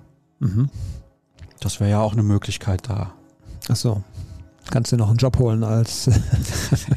nee, nee, ich würde dann schon gerne das Spiel gucken wollen während des Spiels. Ja. Ja, das wird, glaube ja, ich, ein also, absolutes Highlight. Ist, wenn mich nicht alles täuscht, am 1. Oktoberwochenende. Ja. Das ist genau, das glaube ich in den Herbstferien. Das ist relativ früh in der Saison. Ja. Ich glaube, ja, obwohl wir haben ja vorher schon reichlich, also weiß nicht, wie viele Spiele haben wir dann weg? Sieben, acht, neun, zehn oder so. Also, ah, sind es schon so viele? Ja, ja, das kann tatsächlich sein, ja. Also Derby ist, äh, glaube ich, zwei, drei Wochen eher. Hm. Und das ist, meine ich, so am siebten, achten Spieltag. Also da werden wir schon so, werden wir schon die Hälfte der Hinrunde eigentlich rum haben. Das geht ja auch dieses Jahr sehr schnell. Ja, es sind erstmal nur 15 Spiele vor der Weltmeisterschaft in der Nähe des Persischen Golfes. So, was haben wir denn hier noch? Ajax verbietet unter anderem aus Brandschutzgründen die Plakate mit Bitten um Trikots. Wäre dies auch beim BVB denkbar oder reicht nicht einfach eine Ansage, dass man von dieser Art Plakat Abstand nehmen möchte und in Zukunft derlei Wünsche nicht erfüllen wird? Aus Brandschutzgründen, ernsthaft? Vielleicht haben sie das vorgeschoben. Weil man natürlich die Plakate anzünden kann mit einem Feuerzeug, was man irgendwie ins Stadion geschmuggelt hat. Ja, ja es ist wie mit der Pyrotechnik, wo Johannes Bekerner gesagt hat, dass sofort alle in Flammen stehen. Ja. Wobei die natürlich gefährlicher ist als ich ein Plakat. Ich befürchte, eine reine Ansage übers Stadionmikrofon wird nicht dazu führen, dass es diese Plakate im, am Wochenende drauf nicht geben wird. Ähm, nichts von gehört, ob da irgendwas geplant ist. Interessant. Es gibt Thema. ja diesen einen Fan, der immer, äh, der ist oft im Fernsehen, der hat immer so schöne Plakate, der denkt, lass dich mal was einfallen. Ich weiß nicht, was da immer alles draufsteht, aber. Der will aber auch immer ein Trikot? Äh, weiß ich, glaube ich, nicht, nicht nur. Hm. Ist mir auf jeden Fall schon ein paar Mal aufgefallen. Hier wird gefragt zur Planung zum Ersatzstadion der U23. Die spielt ja jetzt im großen Stadion, aber das möchte der BVB eigentlich nicht, damit der Rasen nicht so ramponiert ist. Ja, das wird vor allen Dingen dann ein Problem, wenn, ähm, wenn die Profis selber samstags Heimspiel haben und am Dienstag ein Champions League Heimspiel zum Beispiel. Und dann hättest du eventuell am Sonntag noch ein U23-Spiel. Das äh, ist, glaube ich, so dieser Extremfall, den man gerne vermeiden möchte. Und das zieht sich leider hin. Ja, ich, ähm, puh, ähm, wir wissen noch nicht, ob es schon konkrete Ausweichplanungen gibt. Also erstmal werden sie jetzt äh, im großen Stadion spielen. Das macht bei jetzt am Samstag Rot-Weiß Essen ohnehin Sinn, weil es ein Hoch Hochsicherheitsspiel ist. Oder Hochrisikospiel. Wie heißt das? Hochsicherheits- oder Derby halt. Derby halt, genau. Und ähm, das geht gut, solange das Wetter noch so ist, wie es jetzt ist. Äh, irgendwann im November wird es dann vielleicht wirklich ein bisschen schwieriger. Und ähm, Man ist da, glaube ich, tatsächlich auch intern schon ähm, auf der Suche. Ich weiß gar nicht, was ich da anbieten würde. Tja, das ist die Frage. Wuppertal oder so, aber ist das Drittliga? Das dürfte Drittliga-tauglich sein. Münster. Ja, ja, ja, Wuppertal ist Drittliga-tauglich. Hamm vielleicht, weiß ich nicht, ob die ein Drittliga-taugliches Stadion haben, glaube ich oh, nicht. Nee, glaube ich jetzt nee. auch nicht. Aber entschuldige, Aalen. Borussia Aalen. Dortmund muss doch in Dortmund spielen. Aalen. Ja, du, die Handballfrauen haben ja auch schon mal in Hamm gespielt, erinner dich. Ja, passiert vielleicht wieder. Ist aber auch eine tolle Halle. Die Halle ist gut, das stimmt. Und alles ist, also diese Halle ist deutlich besser als die Hallen, die man in Dortmund zur Verfügung hat. Das kommt ja, ja dazu. Ja, das ist äh, fast ja, ich, ich finde, es war fast zu befürchten, denn das war schon sehr optimistisch, dass man gesagt hat, wir gehen dann in die Sommerpause und dann fangen wir im Mai an zu buddeln. Und, ähm, ja gut, die letzten drei Spiele wurden ja schon im großen Stadion ausgetragen, damit genau. man da mehr Zeit hat. Ja, ja, genau. Aber das Ding ist so alt und wir sind hier natürlich auch auf äh, einem Gelände, ähm, Weltkriegsbomben und so weiter werden in Dortmund permanent gefunden. Das heißt, man hat, glaube ich, die ersten Wochen nur damit zugebracht, erstmal zu gucken, ist da irgendwas und so weiter. Und es war ja eine Komplettsanierung, sprich Einbau einer Rasenheizung, da machst du alles von Grund auf neu. Ne? Und das konnte man schon befürchten fast, dass das länger dauern wird. Also Wuppertal? Ja, weiß ich nicht. Vielleicht dann doch eher Aalen oder Münster ist vielleicht ein bisschen weit weg, weiß ich nicht. Wuppertal ist ein halbes Stündchen. Mhm. Wuppertal wäre ähm, logistisch, glaube ich, vielleicht sogar am nächsten zu erreichen. Aalen ist jetzt auch nicht ganz so weit weg. Münster kannst du über die A1 fahren. Das ginge zur Not, aber sind 70 Kilometer, glaube ich, von Dortmund. Oder 80. Ja, wenn du es jetzt so in den Raum geworfen hast, Wuppertal, glaube ich, wäre nicht schlecht. Aber dann kommt es ja auch immer drauf an, wann spielt der WSV. Ja, und wie hält der Platz die Belastungen aus? Ne? Da spielen dann ja vielleicht auch noch andere. Ne? Und die müssen ja auch eine Rasenheizung haben, weil in der dritten Liga ist Rasenheizung Pflicht, oder nicht? Ja, die haben, glaube ich, aber eine. Ah ja, okay, das weiß Meine, ich nicht. Ja. ja. Jetzt haben wir lange über das Stadion in Wuppertal gesprochen. Ich mag das übrigens. Nettes Stadion. Wie nachhaltig war die tolle Ansprache von Terzic zur Saisoneröffnung und war davon etwas auf den Rängen zu spüren? Alles entscheidende Frage, war es im Stadion lauter als sonst? Wir haben ganz am Anfang darüber gesprochen. Mm, ich habe tatsächlich schon Spiele, äh, vor allen Dingen Champions League, wenn es dann gegen Paris zum Beispiel, kann ich mich erinnern, kurz vor Corona, dieses, äh, was war das, 3 zu 1, wo Haaland dieses Sender 2-1. 2-1. Das ist schon lange her. Ähm, also es gab Spiele sicherlich, wo äh, deutlich Brisanz drin war oder die Meisterschaften, als äh, damals dieses Spiel wo Dortmund Meister wurde, weil in Leverkusen, glaube ich, damals das Tor da fiel. Also da war natürlich die Stimmung noch ein Tacken vielleicht besser, ähm, weil die auch die Leistung vielleicht des BVB noch vielleicht ein bisschen besser war. Aber ich fand die sehr gut und sehr wohltuend vom, vom Sachverstand, habe ich ja eben schon gesagt. Also die Fans haben schon gespürt, da kann auch nicht, kann auch nicht alles funktionieren. Und von daher fand ich sie für den ersten Spieltag gut. Der BVB und die Muskelverletzung, das nächste Kapitel. Habt ihr Einblick, was da bisher geändert wurde und warum es nicht funktioniert? Wer hat sich denn jetzt schon wieder verletzt? Süde. Ja gut, aber das ist ja schon einige Tage her. Hm. Äh, nee, haben wir nicht, so jedenfalls nicht ganz, ganz detailliert. Ähm, es hat einige Veränderungen gegeben, auch im äh, Bereich der Physiotherapeuten und ähm, Terzic hat ja schon auch in der Vorbereitung angekündigt, dass man sehr, sehr vorsichtig sein will bei der Wiedereingliederung sozusagen. Ähm, aber das sind so die Sachen, die wir mitbekommen haben. Warum sich Sühle verletzt hat, ist ja alles Spekulation. Also es wird weiterhin Muskelverletzungen geben. Dafür ist dieses Spiel einfach zu dynamisch und äh, ich glaube, wir sind da, äh, was die körperlichen, die körperliche Leistungsfähigkeit der Profis angeht, sind wir, glaube ich, an, einem, an einer Grenze auch. Ähm, ich glaube, da ist nicht mehr so ganz viel rauszuholen. Ne, was man noch machen kann, sicherlich ist der ganze Punkt Regeneration. Auch da wird schon viel getan, aber ich glaube schon, dass da vielleicht noch ein bisschen Potenzial ist. Ernährung natürlich ne, und Prävention auch. Ähm, das ist ein großes Thema. Aber ähm, es wird trotzdem weiter Muskelverletzungen geben. Noch gut 20 Minuten haben wir, aber du musst ja gleich nach Brakel zur Pressekonferenz. Im schlimmsten Fall, falls Aller nicht mehr für Dortmund auflaufen könnte, gibt es da eine Art Versicherung oder sind die über 30 Millionen einfach futsch? Gute Frage. Also da wird äh, momentan nicht drüber gesprochen beim BVB, weil man diesen Fall einfach, glaube ich, auch jetzt nicht äh, für sehr wahrscheinlich hält. Also man hofft schon, dass der wiederkommt, aber es kann im Zweifel auch richtig lange dauern. Das ist richtig. Das nächste Spiel ist beim Angstgegner Freiburg. In Freiburg hat man seit drei Spielen nicht gewonnen. Was müssen wir diesmal anders machen, da im Breisgau auch eine ordentliche Frühform zu begutachten ist? Wird es mal wieder ein Sieg mit einem Tor von Anthony Modest?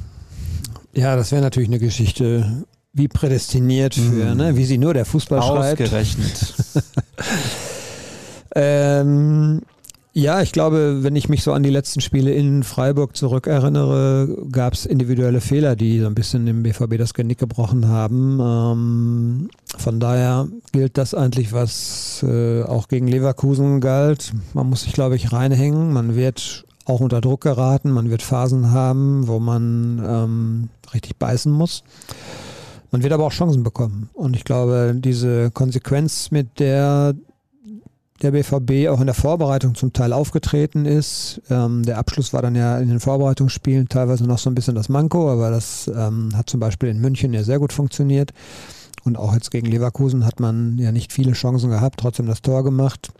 Es wird diese gesunde, gesunde Mischung sein, die du brauchst. Und ähm, ich glaube, man muss sich gedanklich davon verabschieden, dass das eine Mannschaft ist, die man mit 80 Prozent auch schlagen kann. Also das äh, haben sie jetzt in den vergangenen Jahren schon sehr, sehr nachhaltig bewiesen, dass sie da eine sehr, sehr gute Entwicklung haben. Und das ist für mich tatsächlich immer ein Europapokalkandidat. Und ähm, wie sie da in Augsburg gewonnen haben, das war auch schon beeindruckend. Solide. Ja, ich also ne, von daher, äh, Freiburg ist nicht mehr dieses kleine Freiburg von vor sechs, sieben Jahren, wo du wusstest, da fahren wir hin, da müssen wir 60 Minuten beißen, aber danach sind wir einfach besser und gewinnen da. Das ist nicht mehr so. Ja, ich habe, das wollte ich gerade noch sagen, glaube ich, nicht für Freiburg getippt in unserer Tipp-Kick, nee, Kick-Tipp-Runde. So. Bist du, damit, bist du damit drin? Ich wusste das gar nicht. Du hast mich eingeladen. Ja, das habe ich gemacht, aber ich habe jetzt nicht verfolgt, ob du teilgenommen. Also ja. du hast teilgenommen. Sehr ich nehme gut. bis zur Saisonende teil. Ja, ja, das Rotzfrech von mir. Du könntest natürlich auch einfach das Geld bezahlen und müsstest dann, kannst dann gerne Auf welchem Platz liegst du denn nach dem ersten Spieltag? Ähm, weiß ich nicht. Hm, dann sei mal ganz leise. Ich hatte zehn Punkte. Äh, da sind dann leider am Sonntag keine mehr zugekommen, weil ich äh, Schalke ein Unentschieden, glaube ich, zugetraut habe in Köln und auf Leipzig gesetzt habe. Mhm. Ich bin neunter von 40. Ja gut, wie viele Punkte hast du? Mehr als du. Ja, das ist dann logisch. Ich glaube 13 oder 14. Ja, also. Ne? Also ich bin dir enteilt quasi.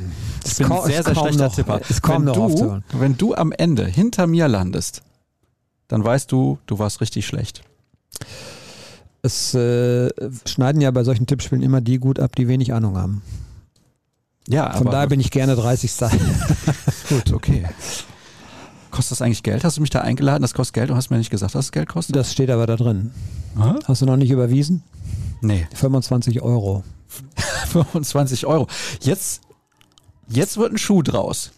Also bist du ab nächste Woche nicht mehr dabei. Ja gut, ich kann mich ja nicht einfach da jetzt aus der da Verantwortung mein, und doch. so weiter. Ich gebe dir gleich die Kontonummer. Was hast du so getippt bei diesen Bonusfragen? Wer wird Torschützenkönig bei dir, beziehungsweise aus welcher Mannschaft kommt der? Mm, mm, mm, Müsste ich tatsächlich nachgucken. Also ich habe Meister tatsächlich bei München getippt, äh, Herbstmeister Dortmund. Mhm.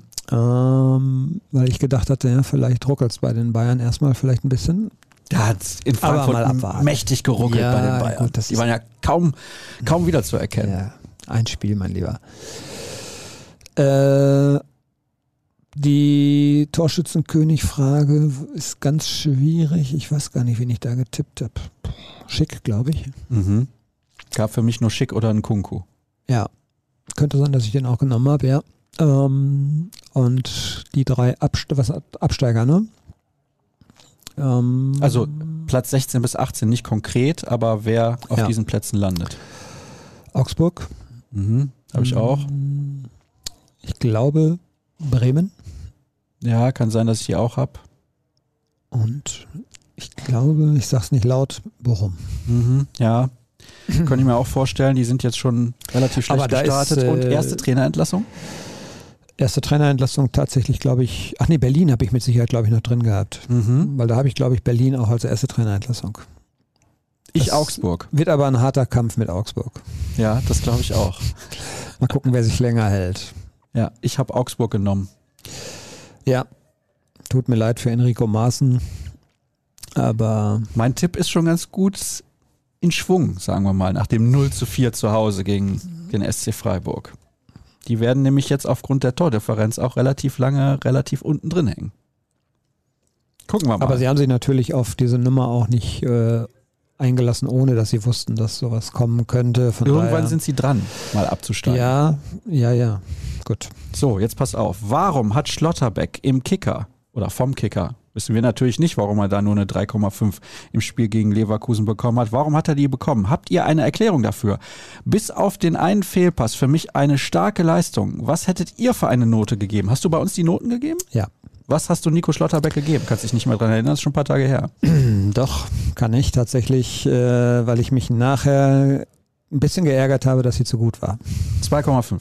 Ich habe ihm eine 2,0 gegeben. Eine 2,0. Das ist äh, tatsächlich ein bisschen zu gut, weil es diesen groben Fehler gab. Das ist, äh, ich sag's nochmal, in 80 Prozent der Fälle ein Tor.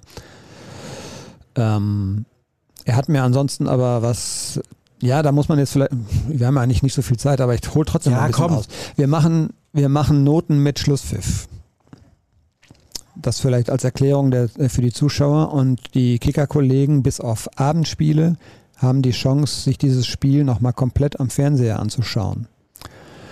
Und du hast natürlich objektive Bewertungskriterien, was weiß ich, gewonnene Zweikämpfe, ähm, Torschüsse, Tore, äh, Abwehraktionen oder so, jetzt gerade bei den Verteidigern. Das sind so die objektiven Kriterien. Da machst du dann also mal so Plus-Minus-Striche und äh, dieser Fehlpass zum Beispiel sehe ich in der Bundesliga übrigens viel zu häufig, dafür, dass das alles eigentlich so gute Fußballer sind.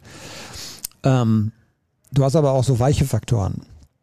Erkennen von Räumen, ja, wo laufe ich hin, wo, wie bin ich präsent äh, in meiner Art. Und Schlotterbeck hat mir gut gefallen. Ähm, ich glaube, mit einer 2,5 wäre man aber richtiger unterwegs gewesen. Aber wie gesagt, man, äh, wir geben Noten mit Schlusspfiff. Ähm, und manchmal, wenn man dann abends zu Hause das Sportstudio noch, noch guckt oder man sieht sich das Spiel vielleicht tatsächlich mal über eine längere Strecke nochmal an, liegt man auch daneben. Das ist so. Hab jahrelang das Sportstudio nicht geguckt, bin jetzt in der letzten Saison wieder auf den Trichter gekommen. Ja, ich habe, also ich habe die Noten, man vergleicht natürlich auch Noten, weil es öfter auch von, von Fans Kritik gibt ähm, an unseren Noten. Und mir ist aufgefallen, dass der Kicker deutlich kritischer unterwegs war. Und in einigen Fällen äh, war das aber jetzt gerechtfertigt. Eine 3,5 hätte ich ihm nicht gegeben. Ähm, das jetzt ausschließlich auf diese eine Szene festzumachen, finde ich auch ein bisschen zu gewagt. Vor allen Dingen, weil kein Tor draus gefallen ist. Also wenn ein Tor draus gefallen wäre, ähm, hätte man da deutlich dran gehen müssen. Malen zum Beispiel hat bei mir eine 3,5 bekommen. Da äh, wäre, glaube ich, auch eine 4, äh, 4 angebracht gewesen. Aber das, wie gesagt, das hat man dann öfter mal, dass man so in der Retro Retrospektive, Im Rückblick. im Rückblick, dass man dann manche Sachen vielleicht etwas anders bewertet hätte. Hier schreibt auch jemand, ich finde, dass Nico Schlotterbeck zu sehr gefeiert wird. Die Leistung von Mats Hummels war nicht schlechter. Ja, man muss aber mal sehen, dass äh, Patrick Schick zweimal oder dreimal frei vor ähm, Gregor Kobel aufgetaucht ist und dass die Innenverteidigung da doch insgesamt schon auch ein bisschen ins Schwimmen geraten ist in der zweiten Hälfte. Ja, das war dann nicht mehr so ganz so souverän. Ähm, Hummels hat bei uns eine 3 bekommen, das finde ich ist okay. Und wie gesagt, Schotterbeck wäre mit einer 2,5, glaube ich, gut, gut dabei gewesen. News zur Adeyemi. Wir sind natürlich jetzt gerade hier vor der PK. Kann sein, dass gleich dazu was gesagt Die wird. Ansage äh, vom Sonntag war, es ist nicht so schlimm und er soll zur Verfügung stehen. Mal gucken. Wie bewertet ihr das Verhalten von Mokoko? Terzic und Kehl wollen Spieler, die richtig Bock auf den BVB haben, während Mokoko die sportliche Leitung quasi erpresst zu spielen, da er ansonsten ablösefrei geht. Richtig Bock erkenne ich da nicht. Die Lust würde ich ihm nicht absprechen. Ähm, und das andere ist auch vielleicht ein Spiel seines Beraters? Fragezeichen. Ich weiß es nicht, inwieweit der Junge da ferngesteuert ist oder ähm, der ist gerade mal 17. Ne? Da kann man schon mal vermuten, dass äh, ihm da vielleicht auch ein paar Leute zu viel reinreden. Das weiß ich aber nicht. Ah, ich bin kein Freund von Beratern. Die beraten immer für ihr eigenes Portemonnaie. Punkt. Ja. Aber da muss man auch, also man, man muss, man muss das vielleicht so nüchtern sehen. Äh, es ist ein Profi. Was hat er zu verlieren? Wenn der den Vertrag nicht unterschreibt, dann kann er nächstes Jahr ablösefrei gehen. Er wird sicherlich einen Verein finden. Ähm, und Dankbarkeit ist in diesem Geschäft pff, fehl am Platz. Das ist, das muss man, glaube ich, so sehen. Am Ende, äh, Mats Hummels hat es ja gesagt, wir sind 25 durchaus selbstbewusste junge Männer, damit umzugehen als Trainer. Es ging um, um Terzic in der, in der Frage, die wir in, in Interview mit ihm hatten. Ähm, als Trainer musst du die erstmal alle unter einen Hut bekommen. Und jeder von denen ist nur da, weil er auf eine gewisse Weise egoistisch an sich selbst gedacht hat und sein Fortkommen gesehen hat. Das ist eine Auswahl. Das ist eine erlesene Truppe von, ja, wer ist nicht, hunderttausenden Nachwuchskickern und das schaffen dann vielleicht mehrere hundert. Ne? Und die haben schon alle ein großes Ego und ähm, ich weiß nicht, ob das bei, bei Mukoko dann ähm, eine Rolle spielt jetzt, dass er selber sagt, hm, wenn die nicht wollen, oder ob das der Berater ist. Schwierig zu sagen, aber es ist auf jeden Fall ein sehr sensibles Thema, denn ähm, er hat natürlich Borussia Dortmund auch etliches zu verdanken, das muss man mal ganz klar sagen. Aber sieht er das so? Er hat, auch viel, er, hat so? auch viel, er, hat auch, er hat auch viel gegeben, das äh, ja. muss man auf der anderen Seite auch sehen. Er hat, in der Jugend ja alles kaputt geschossen und da auch äh, dafür gesorgt, dass diese Mannschaft, diese Mannschaften, in denen er war, immer nach oben gekommen sind. Ne? Dass der BVB ein Interesse hat, diesen Spieler nicht ablösefrei zu gehen zu lassen, das ist ja logisch. Da reden wir ja von einer, von einer potenziellen Entwicklung, die irgendwann zu einem Marktwert führen kann. Da sind wir bei Haaland-Größen. Wenn das, mhm. Ob das dann so kommt, ist eine andere Geschichte, aber die Vision hat man ja noch. Ne? Ja, gucken wir mal, das ist noch ein weiter Weg. Ja. ja. Servus an den besten BVB-Podcast und viele Grüße aus der bayerischen Landeshauptstadt. Wenn ihr euch einen Spieler aus dem aktuellen Kader aussuchen müsstet, mit wem würdet ihr gerne mal einen Tag auf dem Oktoberfest verbringen und warum? Prost. Aus dem aktuellen Bayern-Kader oder Dortmund-Kader? Nein, aus dem aktuellen BVB-Kader würde ich jetzt mal behaupten. Das wäre in der Tat vielleicht Nico Schlotterbeck, weil der ist ja irgendwie so ein bisschen verrückt drauf. Hm. Weiß aber gar nicht, trinkt der Bier bestimmt. Weiß ich nicht, nicht so oft, aber habe ich nicht nachgefragt. Kann ja auch auf dem Oktoberfest was anderes trinken. Also ich hatte ja gar nicht die Gelegenheit, ihm eine Frage zu stellen. Ich würde allerdings daher. in diesem Jahr nicht gerne aufs Oktoberfest gehen, sage ich dir ganz ehrlich. Weil da alle jetzt hingehen oder? Da kommen dann wieder die ganzen äh, aus aller Herren Länder und schleppen vielleicht wieder irgendwelche Varianten ein. Ich weiß hm, es nicht. Also ne? geht doch aufs Dortmunder Oktoberfest. Auch da wird's voll. Ich habe für den Herbst ja. keine guten Hoffnungen, muss ich sagen. Ja, ich bin da optimistischer. Das weißt du ja. Du hast mir auch. Du hast ja auch schon zweimal Corona gehabt. Im Frühjahr nicht geglaubt, dass es in der Saison 21, 22 noch zu vollen Stadien kommen wird. Ja, ich war da sehr skeptisch, das stimmt. Ja. Aber da wurde, glaube ich, auch der öffentliche Druck einfach immer größer. Manchmal auch wieder. In der kommenden. Saison, Dirk, wird es keine Restriktionen geben im Fußball. Das Maximal Maske. Ja. Und sonst immer maximale Kapazität. Ja. Ja, würde ich dir jetzt gar nicht widersprechen. Ob es sinnvoll ist, ist eine andere Geschichte. Ja, es geht gut, nicht ums Stadion selber, wo man ja man draußen ist, aber es geht um, ich bin ja nun äh, Zugreisender. Ich, hm. boah, ich kann, will dir gar nicht schildern, was dafür für Komm doch mit waren. Kevin Pinus E-Pedelec. Ja. Ist doch flach, wo du herfährst. Ja, sind aber leider 35 Kilometer, also das äh, kann ich zwar machen, aber. Wieso bist du doch locker in anderthalb Stunden da? Ja, anderthalb Stunden brauchst du aber. Weil du hast ja Ampeln und so, ne? Also ja. das ist. Ich bitte dich. Hat Brandt in dem auf Pressing und Zweikämpfen ausgelegten Spiel von Terzic eine Chance auf viele Einsatzminuten? Plant man hier nicht eher noch einen Verkauf? Er passt so gar nicht in die neue Spielweise. Ja, könnte schwierig werden, das stimmt. Äh, wobei wir sind nach dem ersten Spieltag. Wir haben jetzt ein Pokalspiel, ein Meisterschaftsspiel. Es wird die Phase kommen, wo auch er spielen wird, weil er einfach, weil er, weil Terzic einfach auch äh, den ganzen Kader dann brauchen wird, äh, unabhängig von Verletzungen. Aber wir haben es ja hinreichend schon thematisiert mit den englischen Wochen. Da kannst du nicht die gleichen Spieler immer durchjagen, dann hast du ruckzuck Verletzte. Ähm, aktuell glaube ich, ist das kein Thema, dass sie ihn noch abgeben. Moin aus Nordfriesland. Über Alers Tumor spotten trotz großer Anteilnahme einige User. Schulz wollen viele hängen, in Anführungsstrichen, und vieles mehr. Wie gestört sind manche User in den sozialen Medien? Welcher Hass tobt da eigentlich? Was soll ich denn dazu sagen? Es spricht doch auch für sich, oder? Also, ja. Also ich, ich wäre zum Beispiel für eine Klarnamenpflicht. Mhm. Das äh, würde, glaube ich, so manchen dann doch vielleicht abschrecken. Ähm, aber klar sind soziale Medien ein Spielplatz für Leute, die dann einfach mal rumpöbeln und sich Luft, mal, Luft verschaffen wollen oder ihrer Wut Luft verschaffen wollen, keine Ahnung. Äh, wenn das eine Grenze überschreitet, finde ich, ist es auch nicht tragbar und ähm, wie gesagt, Klarnamenpflicht, dann würden wir vielleicht einige von denen auch nicht mehr ertragen müssen. Plant man mit Özcan als Stammspieler? Wie ist hier der Konkurrenzkampf mit Dahut einzuschätzen? Ja, offen. Also äh, man hat Özcan, glaube ich, schon geholt für eine äh, gewisse Körperlichkeit logischerweise. Ähm, aber Dahut hat jetzt, glaube ich, ganz gut Werbung für sich gemacht in den ersten beiden Spielen. Das war in Ordnung. Und ähm, das ist ein offener Konkurrenzkampf. Und am Ende wird hoffentlich dann die gesamte Mannschaft davon profitieren. Aber der muss natürlich erstmal richtig jetzt in Schwung kommen. Der war ja nun vollkommen raus bislang. Ne? Am 25. August wird die Gruppenphase der Champions League ausgelost. Kann man da wirklich das Ziel Viertelfinale ausgeben, wenn durch die schlechten letzten Jahre Topf 3 jetzt der Topf ist, in dem man gelandet ist mittlerweile? Und in der Gruppe trifft man vielleicht auf Man City und Barcelona. Wäre ja interessant, da spielt der halbe BVB.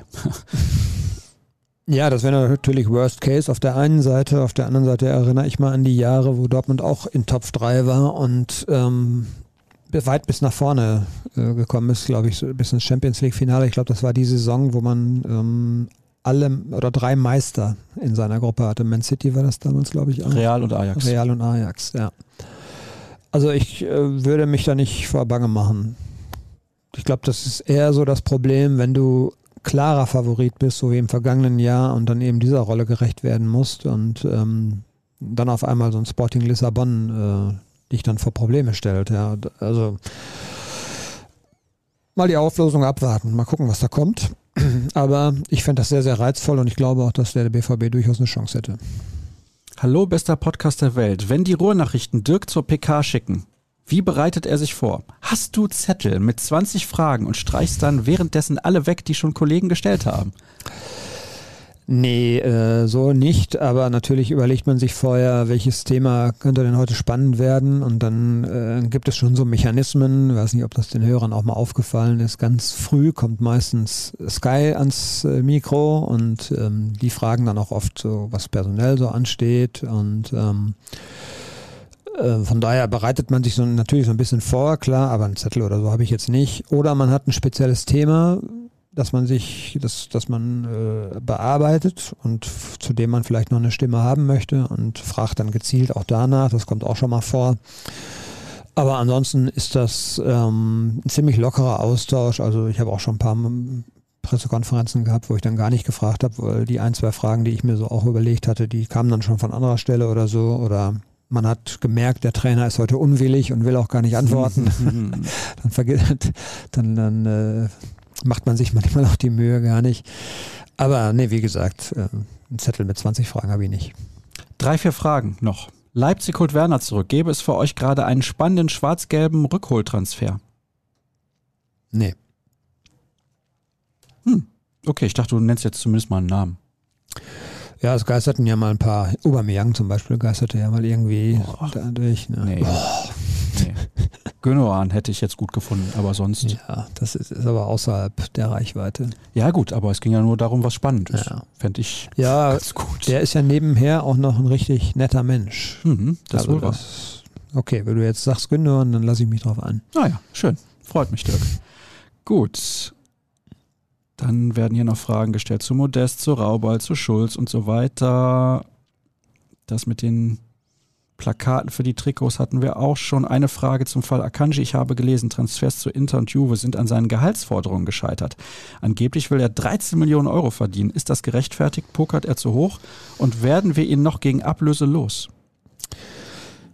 Ähm, ich fände 13 Millionen übertrieben, wenn es so ist. Das wissen wir ja immer nicht, das ist nur Spekulation. Und ähm, was wir so durch die Blume tatsächlich gehört haben, auch aus dem Ausland, ist, dass äh, es schon sehr ambitioniert war, was der Herr Akanji dann manchmal aufgerufen hat, beziehungsweise auch seine Berater in Absprache mit ihm. Ob wir ihn loswerden, sieht momentan schlecht aus. Kann aber natürlich sich sehr, sehr schnell ändern, wenn. Schön, dass du schon wir sagst. Ja. Ist mir auch gerade aufgefallen. Ja, fand ich nicht schlecht. Ich fand es amüsant und lache jetzt. Ja. Das habe ich noch nie von dir gehört. Nee, solltest du eigentlich auch nicht. Nee. Wir sind ja trotzdem immer noch der Neutralität verpflichtet. Ich sage auch nicht wir. Ja. Ähm, also, ob sie ihn loswerden, mal abwarten. Ne? Also ich würde es nicht ausschließen, weil auf den letzten Metern passiert oft noch sehr viel. Es kann jedes Wochenende eine Verletzung dazukommen, ähm, die das ganze, ganze Thema wieder neu aufwirbeln wird. Momentan bewegt sich, glaube ich, recht wenig. Wen hasst Köln jetzt wie die Pest? Sebastian Kehl. Nein. Die Kölner Fans vielleicht. Also Köln selbst, habe ich ja eben schon gesagt, kann da, glaube ich, mit diesem Deal, auch wenn er vielleicht sportlich schmerzt, kann, glaube ich, mit diesem Deal zufrieden sein. Die wichtigste Frage zuerst. Welche Herrenfrisur empfiehlst du diesen Sommer, Sascha? Als wichtigster Hairfluencer der Podcast-Szene bist du natürlich Ansprechpartner Nummer eins. Ja, gut, dass die Frage nicht an mich geht. Welche Frisur empfehle ich? Eine kurze, weil es natürlich so warm ist. Da bin ich immer bei dir. Ja. Und da fehlt noch die Frage, schreibt der Nächste, in welchem Restaurant es die besten Buffets gibt. Ich war in Dortmund noch in keinem einzigen Buffet-Restaurant. Ich auch nicht. Stelle ich gerade fest. Welches Buffet-Restaurant, nein, anders, welches Restaurant in Dortmund empfiehlst du überhaupt? Äh, ich bin kein äh, Restaurantgänger in Dortmund, weil ich ja äh, nach der Arbeit in der Regel, wenn ich überhaupt hier bin, äh, nach Hause fahre. Food Court Tiergalerie. ja gut, da können wir natürlich, also wir haben ja, das ist ja das Problem, wir, wir kommen gar nicht bis zu den Restaurants, weil im Umkreis von 20 Metern um unser Pressehaus werden wir aufgehalten durch so viel kulinarische Leckerbissen. Da wären wir da schon immer satt. Mhm. Also okay. Pfefferkorn äh, oben an der, am Wall da waren wir schon ein paar Mal. Das ist immer ganz lecker. Mhm, okay. Ich mag das Base Kitchen. Das ist ein Burgerladen auf der Lindemannstraße. Und bei mir direkt ums Eck Ciccios, Italiener war ich zuletzt mal. Sehr, mhm. sehr gut. Sehr lecker. Gibt noch ein paar andere, die ich empfehlen Es gibt, glaube ich, in Hörde, soweit ich weiß, da gibt es tatsächlich so ein italienisches Buffet, das habe ich mir irgendwo gesehen, mit einer unfassbaren äh, langen Reihe von äh, mhm. Pasta und ich weiß nicht, was man da alles hat. Bocker am Phoenixsee, auch sehr gut. Ja. Und Porino Phoenix West, auch sehr gut. Ich könnte dich da mal einladen. Ja. Ja, du isst ja immer zu Hause. Da würde ich mal eine Ausnahme machen. Würdest du mal eine Ausnahme machen? The Ash Steak Restaurant, auch sehr gut. Jetzt geht's aber los hier. Jetzt. Wir haben aber keine Zeit mehr. Dirk muss nach Brake zur Pressekonferenz. Und deswegen verabschiede ich euch jetzt es waren ja jetzt auch nur eine Stunde 20, da kann man mal Schluss machen, denke ich. Jetzt wird es aber auch Zeit. Ja, ne? jetzt wird es wirklich Zeit, sonst kommst du noch zu spät. Ed Krampe solltet ihr folgen bei Twitter, at Sascha Start, at rnbvb. Schließt gerne ein Plus-Abo ab auf unserer Internetseite rn.de slash bvb und hört jeden Morgen um 5 Uhr BVB Kompakt. Also ihr könnt es auch um 6 Uhr hören, das ist auch in Ordnung. Dirk ist um 6 Uhr spätestens wach und hört BVB Kompakt. Ich stehe um 6 Uhr auf. Das ist sozusagen das Erste, was ich mache morgens. Mhm. Noch im Bett. Nee? Nee, da mache ich dann Frühstück für meine Kinder. Aber dabei hörst du BVB kompakt. Nee, da lasse ich mich noch nicht so beschallen. Also ich muss, ich starte langsam in den Tag. Alles klar. Dirk hört also gar nicht BVB kompakt, ihr hoffentlich schon. Nächste Woche hören wir uns dann wieder. Bis dann. Tschüss. Tschüss.